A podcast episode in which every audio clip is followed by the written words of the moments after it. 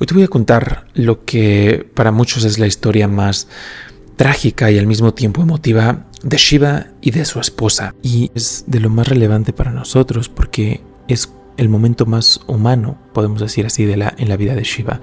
Es en donde más nos podemos identificar con él. Generalmente lo visualizamos como este asceta que está en éxtasis, que siempre está meditando, que está danzando, que es la dicha encarnada. Sin embargo, en este punto nos identificamos con él, porque también experimenta el dolor, experimenta el sentido de pérdida. Sin embargo, él nos enseña a transmutarlo. Obviamente nos da una gran lección. Esta historia es la segunda parte al video que cuenta la historia de cómo todas las religiones fueron maldecidas. Lo vas a tener en la descripción por si quieres ir a verlo. Y nos cuenta cómo después de haber sido insultado por el padre de Sati, Shiva se retiró a su morada, se retiró al monte Kailash. Pasó mucho tiempo para que Daksha se animara a hacer otro ritual. Daksha se aseguró de invitar absolutamente a todos los devas, a todos los dioses, excepto a Shiva, invitó a rishis, invitó a brahmines, absolutamente a todas las personalidades espirituales menos a Shiva. Sati se percató de esto. Sin embargo, ella estaba emocionada por la idea de encontrarse de nuevo con sus padres, principalmente su madre y sus hermanas. Se acercó con Shiva y le dijo, mi señor, sé que sabes que mi padre está organizando un gran ritual. Sé que no nos ha invitado, pero nada me haría más feliz que estar de nuevo con mis hermanas, con mi madre, las extraño mucho. Te suplico que apartes tus problemas con mi padre y me lleves a ese ritual.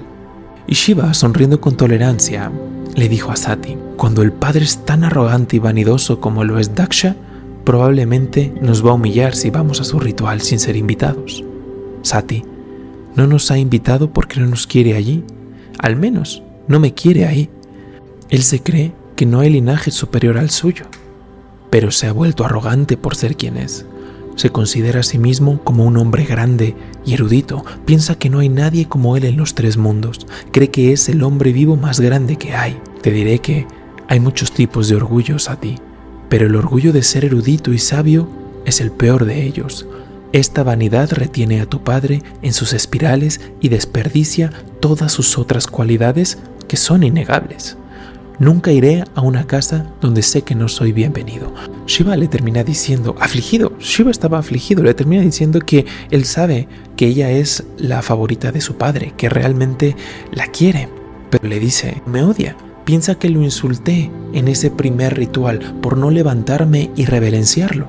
Pero Sati, un verdadero saludo no es para el ego o el cuerpo, sino para el purusha interior, es para el alma, Además, no podría inclinarme ante él como mi superior. Eso habría sido un pecado por el cual tu padre, Daksha, tendría que haber pagado. Porque, aunque es mi suegro, no es ni mi gurú y no es mi superior. Tu padre me maldijo. ¿Recuerdas? Me negó mi parte de los rituales religiosos. Me maldijo a mí y maldijo a mis ganas, a mis acompañantes, a mis amigos. Nos ha marginado del camino védico. No a ti. No voy a ir y tampoco quiero que vayas al ritual de tu padre. Me aterra la idea que tu mismo padre te haga daño solo por su odio hacia mí. Con un suspiro, afligido completamente Shiva, le dijo, Sati, eres mi esposa, no serás bienvenida en el sacrificio de tu padre, tu mente es noble y si Daksha te insulta, morirás.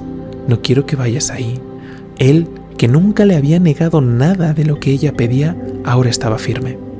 Pero el corazón de Sati estaba decidido a ir al ritual de su padre. Anhelaba ver a sus familiares. Estaba dividida en dos, entre la lealtad a Shiva y su emoción pura de asistir al sacrificio. Sus ojos se llenaron de lágrimas. Volteó a ver a Shiva, que solo estaba ahí, sentado. No intentó impedir que, que Sati se fuera.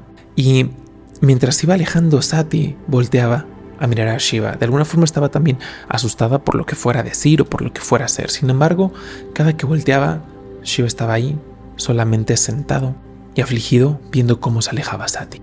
Su emoción prevaleció y Sati marchó al ritual de su padre. Y date cuenta aquí cómo Shiva está representando perfectamente bien la relación que tenemos todos nosotros con la divinidad, porque sabe lo que va a suceder. Está tratando de advertirle a Sati. Sin embargo, no le impone nada.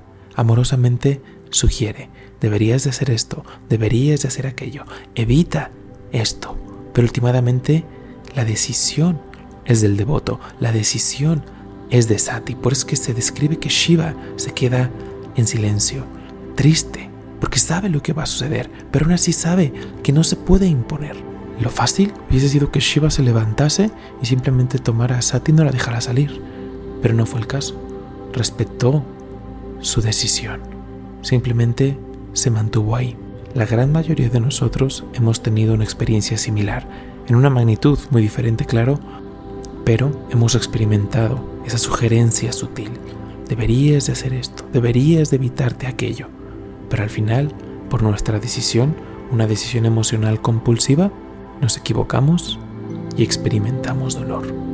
Al llegar al ritual, inmediatamente la madre y las hermanas de Sati saltaron para saludarla. Y Sati ahí se dijo a sí misma que había tomado la decisión correcta. Era lo que ansiaba. Su emoción la había llevado a ese momento y era lo que estaba esperando. Sin embargo, Daksha miró a su hija y desvió la mirada como si no la viera como si no existiese. Su madre y sus tías trataron de restarle importancia a este insulto abrasador. Sus hermanas, por su parte, no paraban de abrazarle, de besarla. Pero Sati los ignoró. Miró a su alrededor y vio que no solo no había sido invitado Shiva, sino que no tenía participación en el ritual. No se le iba a ofrecer absolutamente nada. Sus ojos empezaron a arder y en un momento se había transformado en la imponente diosa Durga. Ardiendo, caminó directamente hacia Daksha. Con una voz que resonó en los tres mundos, Sati, en su forma de Durga, se dirigió a Daksha. ¿Quién sino tú insultaría a Shiva aquel que no tiene enemigos. Oh celoso y pequeño Daksha, estás tan lleno de vanidad que ya no puedes ver la verdad. Odias a Shiva, cuyo mismo nombre destruye los pecados de cien vidas. Encuentras tu dignidad en odiar al Señor del universo. Tenía los ojos enrojecidos. Era como una llama terrible, pura y sin humo, dispuesta a consumir el universo. Qué tonto eres, que te haces enemigo del amo del cosmos. Hay tres tipos de hombres, Daksha, siendo el más bajo el asado. Este solo ve las faltas en los demás hombres y nada, nada bueno. El segundo tipo de hombre ve tanto los defectos como el bien, pero el mejor de todos es el sadhu, aquel que magnifica lo bueno en otros hombres y apenas se fija en los defectos. Esto es porque el sadhu ve a Dios morando en ellos. Él ve el alma inmortal en cada hombre, pero tú, Padre mío, que ahora que lo digo me arde la lengua tan solo de llamarte así. Eres más bajo que lo más bajo. Ves faltas y solo faltas en aquel que no tiene faltas. Pues Shiva es perfecto. Shiva está por encima de odiarte por lo que le has dicho, por maldecirlo. Pero yo no. Mi esposo es el auspicioso. Él es, en verdad, Shiva. Ay de mí que he nacido de un desgraciado que odia a Shiva, que lo maldice. Mi esposo me advirtió que no viniera a este yaña, pero yo no lo escuché. Por el poder de mi emoción caminé cegada a tu ritual. Este cuerpo dejará de ser ya la vasija que me soporta a mí, la consorte de Shiva. Naceré de nuevo de un padre que pueda respetar y que ame a mi Señor. Entonces seré de nuevo de Shiva, esta vez para siempre. Y en este momento culminante se describe como Sati, enfurecida, asumió la postura de meditación. Por medio del pranayama, concentró todo su ser en Shiva todo el lugar entró en llamas y Sati dejó su cuerpo. Un rugido de dolor resonó en el cielo y en la tierra. Narada Rishi, profundamente afligido, marchó con Shiva. Llegó al monte Kailash, lo vio en postura de meditación. Shiva se dio cuenta que había llegado Narada Rishi, abrió sus ojos y se dirigió a él. Le preguntó, Rishi, te ves muy mal. ¿Qué ha pasado? Narada le contó lo que había sucedido en el ritual de Daksha. Shiva se quedó terriblemente quieto. La única señal de ira fue que sus labios se torcieron y sus ojos se habían vuelto del color de la sangre. Sin ninguna palabra, sacó un mechón de su cabeza y lo estrelló contra el suelo. Hubo un trueno, un destello cegador de luz y una forma grande y terrible se adelantó. Este era Virabhadra, uno de los aspectos más temibles de Shiva. Marchó al ritual y lo consumió absolutamente todo le quitó la vida a Daksha y a los principales brahmines que estaban ahí. En medio del fuego, en medio de la destrucción, Shiva llegó, cargó a Sati y caminó con su consorte a través de la tierra.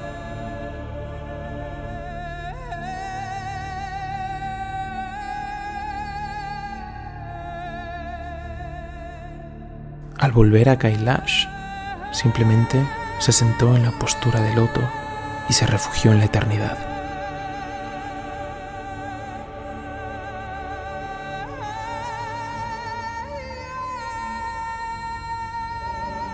Brahma y los principales dioses marcharon al monte Kailash con Shiva, con la esperanza de convencerlo de que no destruyera todo el cosmos.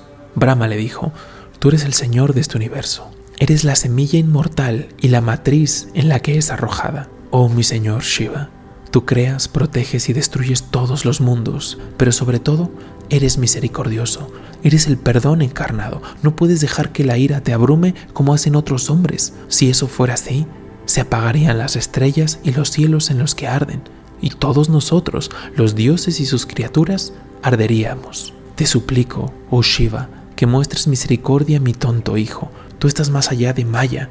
Mahadeva, eres omnisciente. Deja que tu ira termine aquí. Restaura a Daksha y a los demás a la vida, que los heridos sean sanados. Entonces Shiva comenzó a reír, sorprendiendo a todos, y empezó a dar una gigantesca lección. Shiva se dirigió a Brahma y le dijo, Señor de la creación, yo no estoy enojado. Daksha y sus seguidores fueron engañados por Maya, por la ilusión. Yo soy el destructor de la ilusión. Castigué a Daksha únicamente porque necesitaba ser exorcizado de su vanidad, de su soberbia. Los demás fueron castigados porque estaban con él.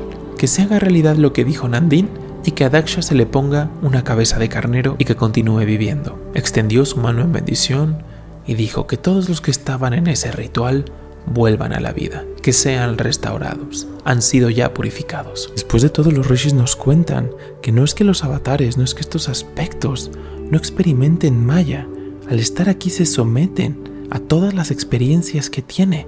Sin embargo, ellos las transmutan, pero así las sienten con la misma o probablemente con mucha mayor intensidad, ese dolor, esa aflicción. Sin embargo, no les pertenece.